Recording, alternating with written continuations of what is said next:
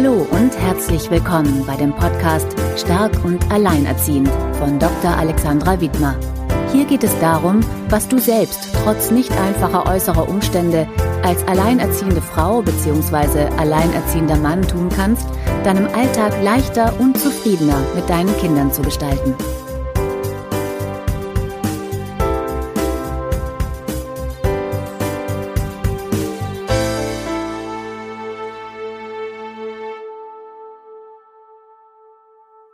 Hallo und herzlich willkommen bei Stark und Alleinerziehend. Mein Name ist Alexandra Wittmer und ich freue mich, dass du heute wieder eingeschaltet hast.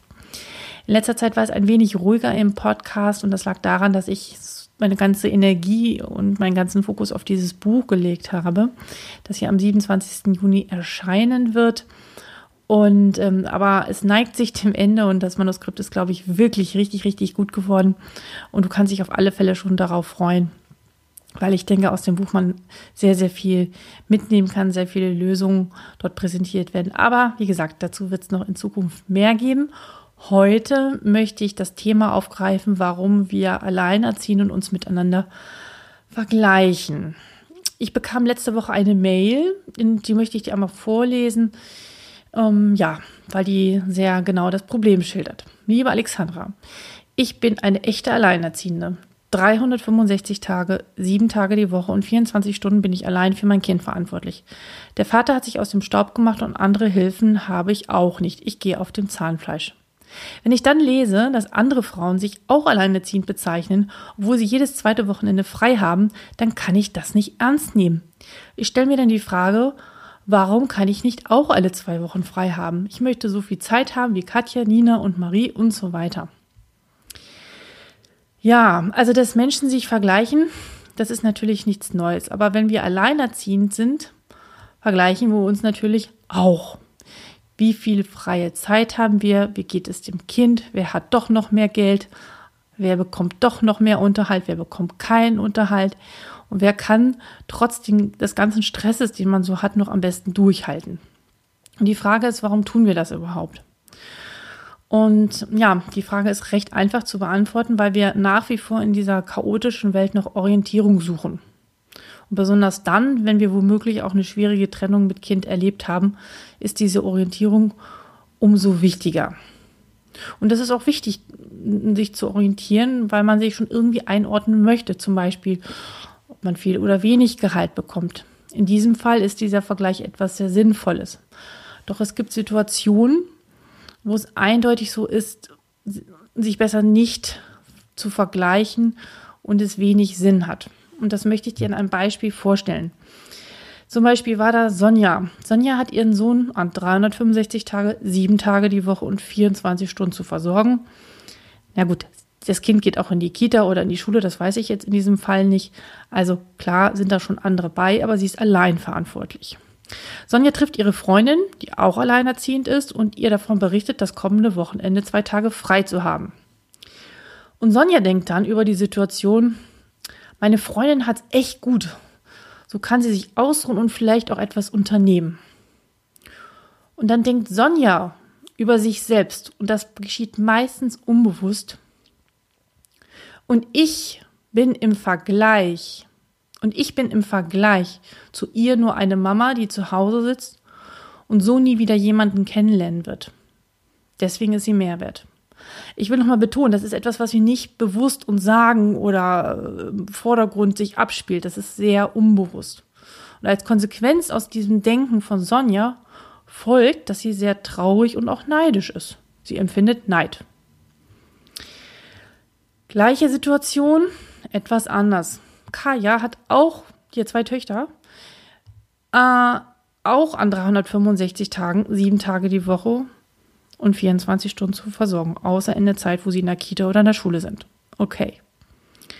Kaya trifft auch ihre Freundin, die auch alleinerziehend ist und ihr berichtet, das kommende Wochenende zwei Tage frei zu haben. Also eigentlich genau die Situation, wie wir sie eben schon hatten. Nur Kaya denkt über die Situation, meine Freundin hat's gut. So kann die sich ausruhen und vielleicht etwas unternehmen. Und ich muss zusehen, wie ich mir regelmäßig äh, freie Zeit verschaffen kann.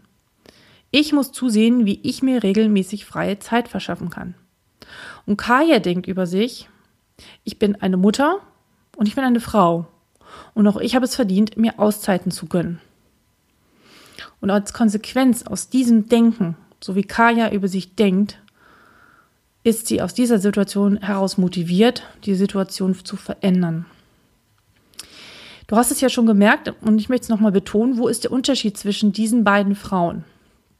Die erste, also Sonja, macht ihren Selbstwert davon abhängig, ob sie, ob sie im Vergleich mithalten kann. Kaya, die zweite hingegen, lässt ihren Wert als Mensch nicht davon bestimmen, ob eine Freundin mehr Zeit hat oder nicht. Sie ist sich darüber hin, hingegen sehr bewusst, dass sie es auch verdient hat und sucht Wege, sich mehr Zeit zu verschaffen. Was folgt daraus? Dass du dir jetzt, also an diesen Beispielen, dir bewusst machst, dass du niemals deinen Wert als Menschen davon abhängig machen solltest, ob du im Vergleich mit anderen Alleinerziehenden besser oder schlechter abschneidest. Und meine Empfehlung ist, wenn du es doch immer, also ich meine, jeder Mensch tut das mal, ja. Ähm, guckt, wie, wie, wo steht der andere, wo stehe ich in dem Vergleich dazu. Aber wenn das ganz intensiv ist, du immer noch äh, dich vergleichst, schaue bitte, bitte, bitte, was du dir Gutes tun kannst. Denn Vielleicht erinnerst du dich an Zeiten in deinem Leben, wo es dir richtig, richtig gut ging, ja, wo du ein super Selbstwert, äh, Selbstvertrauen hattest, super Selbstwertgefühl. Was war in den Zeiten? Hast du dich da mit den anderen verglichen? Hast du nicht. Also sorge dafür, auch jetzt, besonders jetzt, ähm, dein Selbstwertgefühl zu stärken. Je stärker das ist, desto weniger wirst du in den Vergleich mit anderen gehen und auch nicht mit anderen Alleinerziehenden. Und am Ende möchte ich noch mal eine Sache anmerken. Ähm, keine Unterstützung bei der Kindererziehung zu haben. Mit der wenigen freien, verfügbaren Zeit und Ruhe ist auf, aus meiner Sicht echt unmenschlich. Und meine Autorenkollegin sagte in dem Podcast davor, die Nicola Schmidt, das möchte ich nochmal wiederholen, weil ich es so wichtig finde, alleinerziehend zu sein ist an sich überhaupt nicht artgerecht. Das können wir eigentlich uns gar nicht leisten. Dafür ist eine Homo sapiens Mutter nicht gebaut. Allein mit einem Kind in der Wildnis zu sein, ist ein Todesurteil. Und das sehe ich genauso und das kann ich nur so unterstreichen. Und ich finde, dass wir statt miteinander in den Vergleich zu gehen, sollten wir diese Zeit jetzt nutzen. Und ich glaube, die Zeit ist absolut reif, dass wir zueinander stehen, neue Gemeinschaften bilden uns unterstützen und miteinander vernetzen. Denn wir Menschen brauchen uns mehr gegenseitig denn je in dieser Zeit heutzutage, finde ich. Und ähm, das ist das, für was ich hier immer wieder in dem Projekt Stark und Alleinerziehend eintreten werde. Ähm, ich hoffe, du konntest aus meinen Gedanken und Ausführungen etwas mitnehmen. Und ja, du merkst, wie mich dieses Thema durchaus bewegt. Ähm, das tut es, glaube ich, viele. Und ich würde mich wahnsinnig freuen, wenn du mir eine Bewertung bei iTunes hinterlässt, sodass auch andere Alleinerziehende davon profitieren können und dass wir immer mehr ein größeres Netzwerk schaffen ähm, und ähm, ja, eine neue ja, Veränderung oder ein neues Miteinander schaffen. Und solltest du mal nicht mehr mit weiter wissen, und eine Frage haben, dann lade ich dich ganz herzlich ein, zu mir in meine Beratung zu kommen. Und das sieht dann so aus, meine Beratung. Wir machen das entweder per Telefon, per Skype, also online oder auch hier direkt in Hamburg, dass du mir konkret eine Frage stellst, ich sie dir ganz klar beantworte.